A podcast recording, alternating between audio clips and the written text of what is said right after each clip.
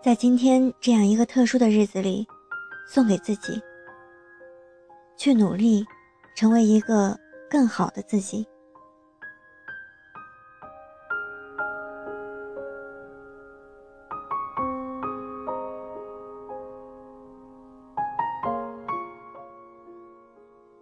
在 communicating 课上，我的左前方坐着一个女生。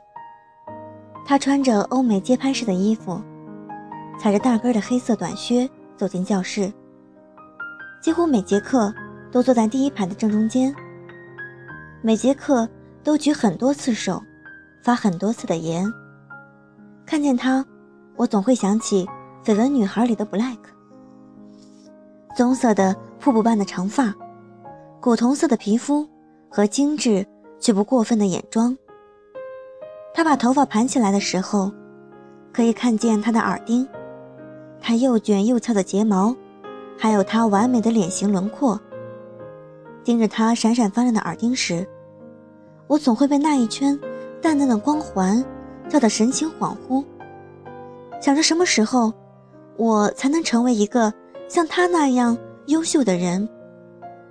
有自己的气场，而在一切学习上、生活上，也无所畏惧。来到这里之后，我才知道，我之前所接受的教育模式，是多么的僵硬而不堪一击。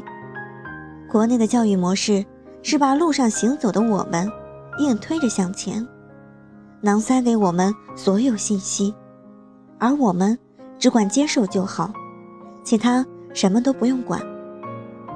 这样走路的我们，只是一副空心的躯壳。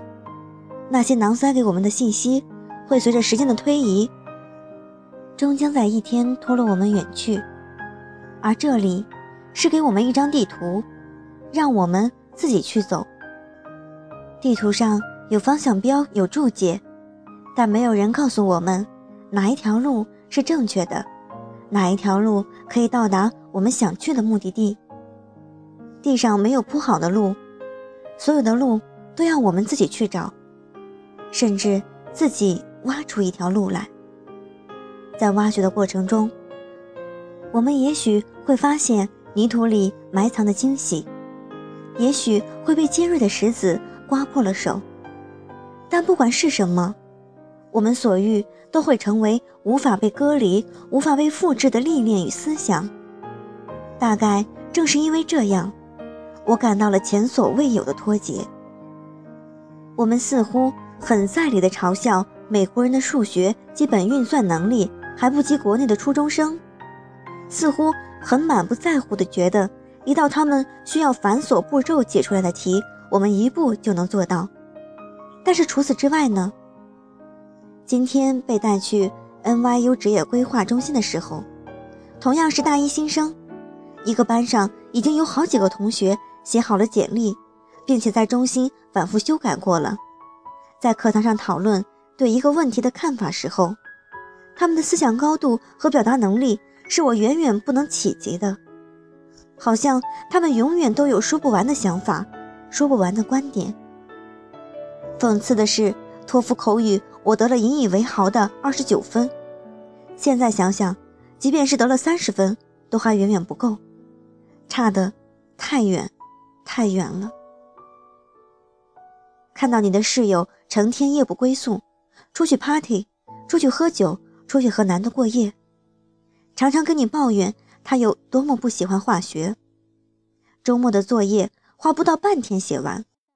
你以为他是在边缘上勉强挤进了纽约大学，直到有一天他告诉你，他的 SAT 有两千三百分，而且只考了一次。你惊讶的哑口无言。看到一个打扮极其时尚的女孩，上课连笔记本都没有带。你以为他一定成绩不好，直到有一天老师把他的作业拿出来当范文讲，你诧异的目瞪口呆。看到一个坐在旁边的女孩上着课，在浏览最新的时尚衣着资讯，你暗暗的想：原来美国人也不好好听课。直到助教提出一个问题，你还没有想好时，前一秒还在看风衣价格的他，后一秒钟就举起了手。接着说出了一长串的答案。你可笑的念头顿时消失的无影无踪。我们永远都在崇拜着那些闪闪发亮的人，我们永远觉得他们像是神邸一样的存在。他们用强大而无可抗拒的魅力和力量征服着世界，但是我们永远不知道，他们用什么样的代价去换来了闪亮的人生。纽约有太多闪闪发亮的人，他们身上的光刺得你眼睛生疼生疼。你觉得自己很像一颗地球，你有着小小的骄傲，骄傲于自己的细腻与敏锐，骄傲于自己的才华与特殊。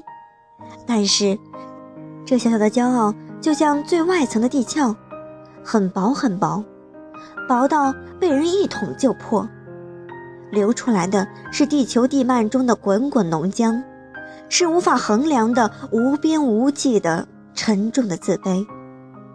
每当你抬头仰望那些优秀的人，你会觉得，在他们面前，你显得是那样弱小，那样无知，那样微不足道。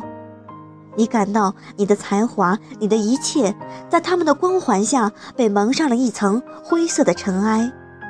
在一众的金子面前，你看看自己，只是一粒铜子儿。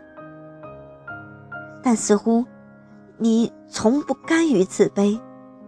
心底总有一个很遥远的声音在呐喊：“你与众不同，你的闪光会被人看到，你可以和他们一样优秀，甚至比他们更优秀。”这是你最内核的自信与尊严。这份自信与尊严，谁也无法分解。它发出巨大的引力，使你即使有时自卑，也在不断努力着，不断变得更好。这是地球的地壳，最坚硬的部分，最打不破的部分。我们都要努力，去成为一个更好的自己。